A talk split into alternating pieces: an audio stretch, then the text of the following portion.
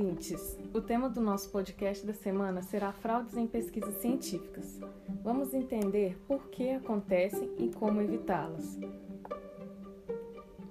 Como se caracterizam essas fraudes? As fraudes se caracterizam pela manipulação de resultados ou de métodos com um interesse por trás. É importante pontuar que se difere do erro, uma vez que o erro pode acontecer de uma forma que esteja além dos anseios do pesquisador. Logo, não há intencionalidade no erro. Por que fraudar pesquisas científicas? Para a comercialização legal de um alimento ou qualquer outro produto, é necessária a realização de pesquisas para assegurar sua integridade ou identificar deficiências. No nosso meio da nutrição, as pesquisas são realizadas para averiguar os nutrientes de um alimento e concluir se seu consumo é adequado ou não, dependendo da dieta. Nesse contexto, estamos falando de grandes empresas do ramo alimentício contra institutos de pesquisa, o que pode dizer que tudo isso gira em torno de muito dinheiro. Ou seja, há um grande conflito de interesse por trás. Uma das principais motivações para isso é a competitividade. Essas empresas podem investir grandes quantias em pesquisas que as favoreçam. Com isso, conseguem a bandeira branca para vender um alimento e lucrar mais. O impasse existente nisso é que a maior parte das indústrias alimentícias produzem alimentos ultraprocessados que não condizem com uma dieta saudável. Contudo, nesse caso, não há preocupação por parte dessas indústrias com a saúde da população. O objetivo principal sempre será expandir o público consumidor e lucrar.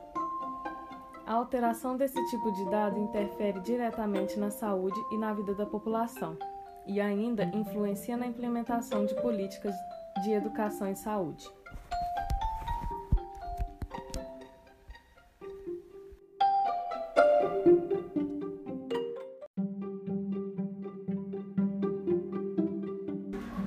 A seguir, veremos alguns exemplos de como as fraudes acontecem.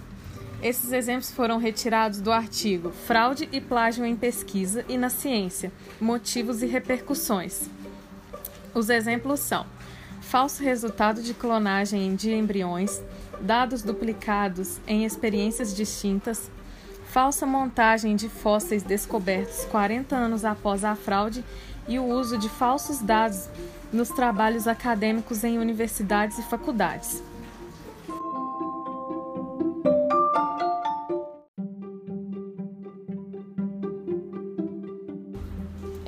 Diferenças entre o plágio e a fraude. A principal delas é que o plágio está relacionado com os créditos referenciados na pesquisa. No caso, não há problema em usar as palavras de outro autor, porém, há regras para referenciá-lo de maneira correta.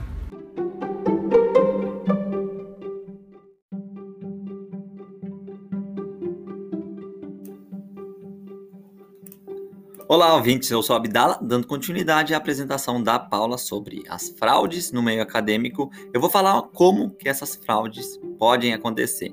Então, nosso primeiro pensamento, na verdade, é punir. Mas toda vida devemos ainda analisar que a fraude cresce em meios de ambientes favoráveis a ela. Então, nos Estados Unidos, os candidatos a financiamento de pesquisa são intimados a devolverem o valor adquirido caso aquela pesquisa seja contada como fraudulenta posteriormente.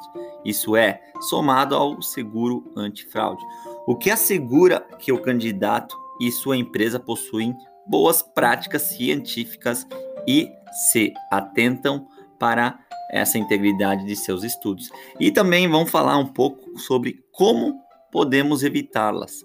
Não podemos deixar de citar a FAPESP, que seria o que? A Fundação de Amparo à Pesquisa do Estado de São Paulo. Essa instituição criou o Código de Boas Práticas Científicas. O código tem por finalidade orientar as práticas científicas mais íntegras e uma maior investigação da má conduta. Além disso, ao invés de resguardar essas discussões no meio acadêmico, é pertinente envolver a sociedade no julgamento de fraudes, para que dessa forma possamos alertar todas as camadas da sociedade que esse problema reflete na vida da população. De outra forma, evita também o plágio. É a utilização correta das referências. A ABNT possui normas para que você possa acrescentar seu texto uma fala de outro autor, mas dessa forma correta, dando os devidos créditos a ela. Quais são os reflexos de pesquisas fraudulentas? No contexto atual da pandemia, podemos salientar para os estudos com o objetivo de desenvolver uma vacina eficiente para a Covid-19. Diversas empresas de diferentes países estão nessa corrida. Entretanto, é preciso ser cauteloso diante da divulgação desses estudos. Concentrações errôneas, propositais ou não, podem interferir diretamente na saúde da população. Por isso, é preciso preservar sempre pela verdade e transparência no meio científico e exigir maiores investigações para evitá-las para evitarmos consequências mais catastróficas. Esse foi nosso podcast da semana. Esperamos que tenham gostado. Um ótimo dia, uma ótima noite a todos. Nós somos do grupo Graduando da Nutrição, estamos fazendo a disciplina de Bioética. Então, um grande forte abraço, até o próximo vídeo ou áudio podcast.